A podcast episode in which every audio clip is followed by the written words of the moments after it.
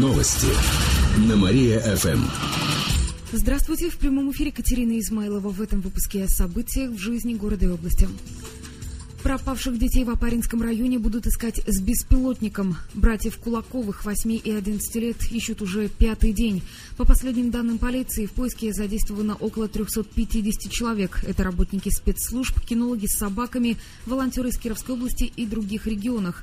Им предоставили квадроциклы. Местность болотистая. В поисках участвуют водолазы. Вчера в район отправился вертолет, а сегодня на поиски из Москвы вылетит беспилотник.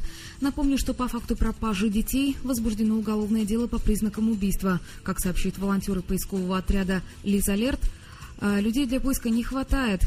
Добровольцы могут обращаться по горячей линии 8 800 700 54 52. Звонок бесплатный. Кировские предприятия приносят больше прибыли. Накануне состоялось городское общественное собрание. На нем обсуждали проект, э, на нем обсуждали бюджеты и социально-экономическое развитие Кирова. Начальник экономического управления администрации Евгений Рыбников представил основные прогнозы. Именно они помогут распределить бюджет на ближайшие три года. Оборот организаций по всем видам деятельности составит в этом году более 370 миллиардов рублей. Это почти на 8% больше, чем в прошлом году. Прогнозируют, что он будет расти почти на 10 10% каждый год. Промышленности тоже обещают рост и, соответственно, прибыльность. Кстати, сейчас самое доходное – обрабатывающие энергетические предприятия, а также предприятия транспорта и связи. Малым бизнесом сейчас занимается чуть больше половины всех предпринимателей города. К 2016 году цифра может вырасти до 60%, причем чаще всего кировчане занимаются торговлей, строительством и транспортом. Что касается жилья, то сейчас на каждого горожанина приходится по 22 квадратных метра. Через три года будет почти 23.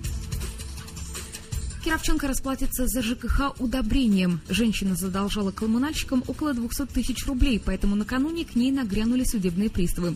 Должница оказалась владелицей цветочного магазина в центре Кирова. Она рассказала приставам, что знает про долг и не отказывается от него.